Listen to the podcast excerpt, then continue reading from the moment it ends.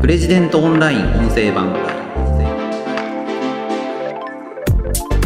福島第一原発の処理水の海洋放出をめぐって中国が反発を強めています。この件について解説していきたいと思います。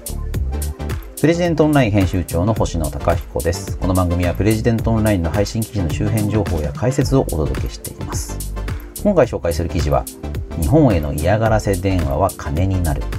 中国人の若者の間で SNS 反日デモが大流行している理由という記事です。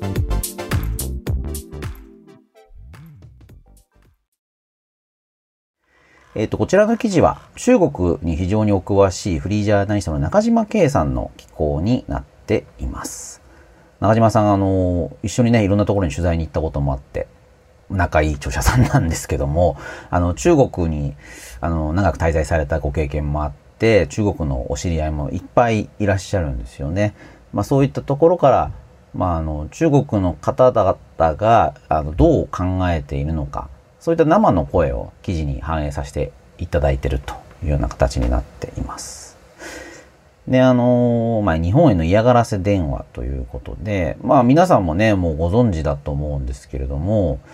日本のですね、飲食店、まあ、福島県などのあのお店に、あの、謎の中国語で迷惑電話をかけてくるっていうのがですね、な続出してるそうなんですよね。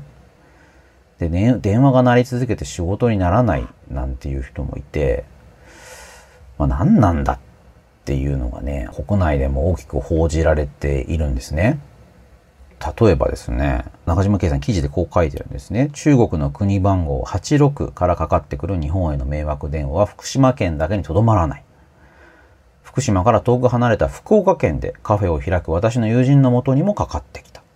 彼らは日本の電話番号を探し出し、手当たり次第に国際電話をかけている愉快犯で、これまで日中関係が悪化してもこうした国境を越えた迷惑行為というのはほとんどなかった。なんで今回これがあるのか。あの、中島さんいろいろ調べてくださって、で、おそらくですね、これ、迷惑電話をかける動画というのを SNS に投稿して、お金を稼ごうとしてるんじゃないかっていうことなんですよね。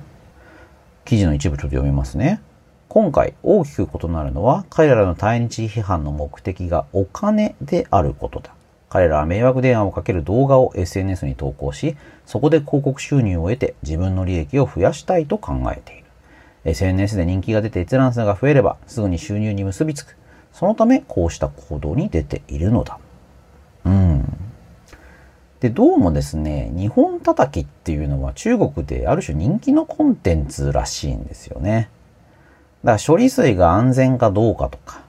実際に食品に影響があるかどうかっていうのは、まあどうでもよくて、とにかく何かにつけて日本を叩きたい。というか、日本叩きのネタを上げると SNS でバズりやすいっていうことがあるそうなんですよね。あの、記事の中にもね、こんなの書いてあるんです。中国ではインフルエンサー、KOL、キーオピニオンリーダーで生計を立てたり、副業にしたりしている人が非常に多く、常に受けるネタを探している。その中で日本は格好のネタである。私は2021年日本在住の中国人インフルエンサーに取材したことがあるが、その際その人は日本への関心は非常に高いので日本関連のネタは常に人気ですが、ほのぼのとした話題や日本を褒めるネタは日本批判や日本を誹謗中傷するネタに比べれば人気がありません。やはり誹謗中傷を喜ぶ層というのが一定程度いるわけです。そこを狙って、例えば、日本人は昔と比べてこんなに貧乏になった。など、実例を挙げて中国人に受けそうな投稿を繰り返す人が多いのです。と語っていたと。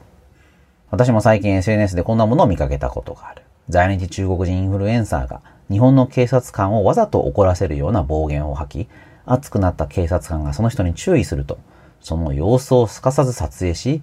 日本の警察官のレベルは低い。警察官なのに私にこんなひどいことをした。などとコメント付きで動画を投稿するものだ。こうしたやらせを信じてしまう中国人も多い。うん、なんかね、もう読んでるだけでげんなりしてしまいますけども、まあそういう人がね、多数っていうわけじゃないと思いたい。そうだと思うんですけども、中国の方もね、10億人以上いて、その中には日本を叩きたいと考えている人も一定程度いらっしゃるでしょう。日本のね、10倍以上の人口があるわけですから、そういった人たちを集めてもかなりの人数になる。まあ結局そうなると、日本叩きの動画っていうのが金になるということですよね。で、あの、今度ですね、9月18日、これはあの、満州事変の発端となった龍城湖事件の日ということで、ここに向けて反日批判っていうのがこう、盛り上がるそうなんですよね、例年。なので、うん、まあ、あとね、中島さんこう書いてますよ。このように中国の SNS 上では政府の高官の発言や社会の空気を察知して日本批判を繰り広げ簡単に広告収入を得ようという人たちが急速に増えている。彼らは真実が何であるのかなどに関心はなく自分たちの行為の影響力も考えずただお金儲けができればいい、注目を集められればいい、そう考えている。中国の情報統制が厳しいことは有名だが、中国政府への批判はすぐに検閲され削除されるのに対して、政府の方針と合致した行為であれば、SNS 上の動画や投稿は削除されない。投稿者はそうしたことを十分に分かっているから、今回こうした行為に及んでいるのだろう。逆の言い方をすれば、政府もこうした迷惑行為を容認しているとも取れる。いやー、困っちゃいますよね。うん。まあただ、日本との外交関係が悪くなって、損をするのはじゃあどっちなんだっていうこともあるのかなと思うんですよね。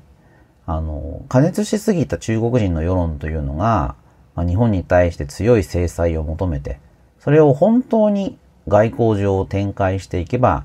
まあ、困ることになるのは中国なのかなという気もしますし、まあ基本的にはね、こう外交関係っていうのは良好な方がお互いの国にとって良い。まあ例えば貿易なんていうものが閉ざされてしまえば、富を作り出す力が減ってしまうわけですから、良くないですよね。それは分かっているのに、まあこうなってしまう。まあ日本の福島県からのね、あの、食料品の輸入を止める、全面禁止するなんていうのも、まあ科学的な根拠があって、安心安全を守る。まあそういうことじゃなくてですね、もう完全にまあ世論を見て、まあ、そうした方が受ける。まあそんな判断からね、行われてるんじゃないかっていうことですよね。うん。だからね今のところですね、その中国での日本製品の不買っていうふうにはまだなってないみたいなんですよね。中島さんがいくつか取材してくださっていて、えーと、例えば北京のラーメン店。まあ、ここでは、うちは中国人経営の店だと思われているようで、今のところ迷惑電話もないし影響はありません。お客さんはいつも通りですと。で、あと北京の日本料理店。少し客足は落ちていますが、冷静に応援してくれている中国人もいます。こちらでは政府からの要請で店頭に日本産の海産物不使用という張り紙を貼っています。長期戦になるかもしれませんが、頑張ります。と話していた。まあ、なので、迷惑電話とかね、そういう対象っていうのは日本のお店に対して国際電話でやっていることで、中国の、まあ、日本料理店とか、日本系のお店にやってるということではまだないそうなんですよね。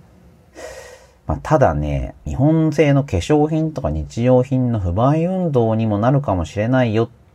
ていう見方もあるんですよね。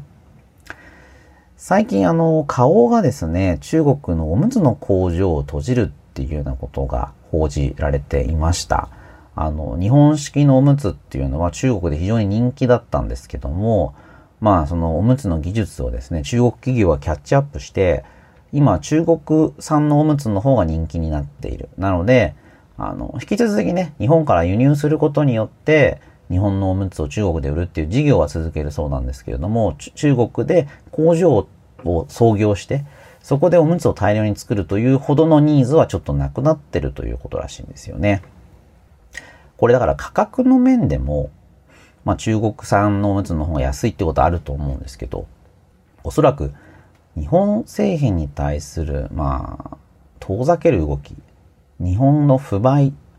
日本製品を買うより中国製品を買った方が愛国であるっていう、まあそういう動きが中国で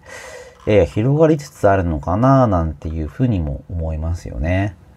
あの、まあだからそのサイレントマジョリティというか、日本をね、本当に嫌いとか日本を叩きたいっていう人はそんなに多くないと思うんですけれども、一部の過激な人が日本を叩くべきだ。日本のものを買うなんて愛国心に反してるっていうふうに大きく声を上げることによって、まあ、サイレントマジョリティ、静かな多数派の人たちが、あの、日本的なものを買いづらくなる。うん、なんかいろいろうるさいこと言ってる人もいるし、まあ、値段が同じぐらいだったら中国のものを買おう。そういうふうに思っちゃうっていう、まあ、負の側面っていうのはね、多少あるのかななんていうふうにもします、思いますよね。うーん、だからこれどうすればいいのかっていうのはね、なかなか難しいことですし、まあ、その、まあ私としては、日本政府は、例えば科学的根拠のない不買運動であるとか、まあある種、その、日本の福島第一原発の処理水の海洋放出について中国政府が抗議してるとか、何かそこに対する不買を呼びかけるようなことをやってるものについては、日本政府が強く抗議するべきだと思いますよね。あの、処理水っていうのは科学的に安全なものですし、永遠に処理水を溜めておくことはできないので、海洋放出っていうのは当然の選択肢だと思うんですよね。そのことは国際的にも広く理解されていて、まロジックを立てればね、当たり前のことだと思うんですよね。だからまあ本当にこう外交カードというか、ケチをつけてそこに対してあの突っ込んできてるっていうことなので、これは断固として日本としては反対。まあ、反対というかその根拠のないことだということをしっかり説明するということが重要だと思うんですよね。まあ、日本が悪いことしてるなんていうことは全くないケースだと思うので、まあ、これはしっかり対応するべきである。だ中国が、うん、その抗議しているように、中国の人が不安に思っているような日本の海洋放出っていうのはやるべきじゃないんだ、時期尚早なんだっていう話は、これすごくおかしいと思いますね。処理水の海洋放出というのは菅政権の時に決まったことですけれども、まあ、これはね、日本としてはやらないという選択肢はない。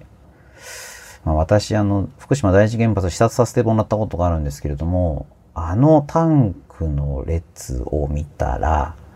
これはね、とんでもないことが行われててるっていうのは一発でわかると思います。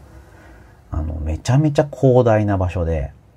まあ、そこに投じられてる費用とかを考えると、日本最大の工場ですね。福島第一原発の廃炉作業というのは。あの、関わっている人の数も投じられている金額も土地の広さも、いずれでも日本最大だと思います。でもそこで行われているのはね、廃炉っていうその、まあ、特に何も生み出さない作業ですよね。あの、福島の土地を回復するというのは非常に重要なことだと思いますけれども、まあ、この廃炉っていう作業にね、まあ、ある種後ろ向きなことに、とんでもない費用と、まあ、人物金が投じられてるっていうのは、まあ、心が痛くなるわけなんですけども、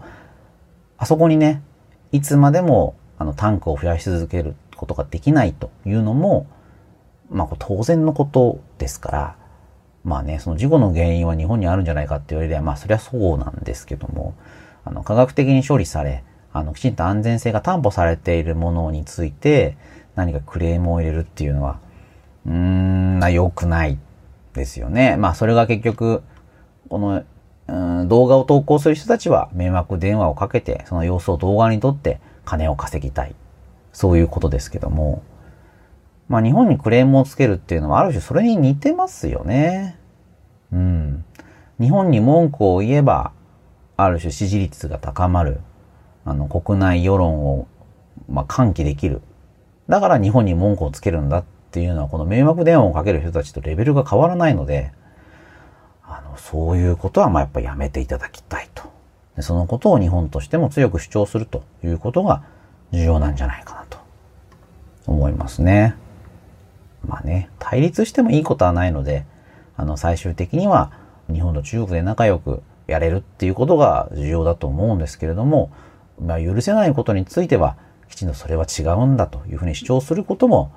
まあ、適切な友人関係を作る上で重要なんじゃないかなと思いますね。ということで今回は日本への嫌がらせ電話は金になる。中国人の若者の間で SNS 反日デモが大流行している理由という記事を紹介しました。この番組では皆さんからのお便りを募集しています。ペンネーム、お住まいの都道府県を添えて、こちらのメールアドレスまでお送りください。podcast.president.co.jp、podcast.president.co.jp です。また、Apple Podcast の概要欄にもお便りフォームのリンクをお知らせしています。こちらからでも OK です。それではまた次回お会いしましょう。プレジデントオンライン編集長の星野貴彦でした。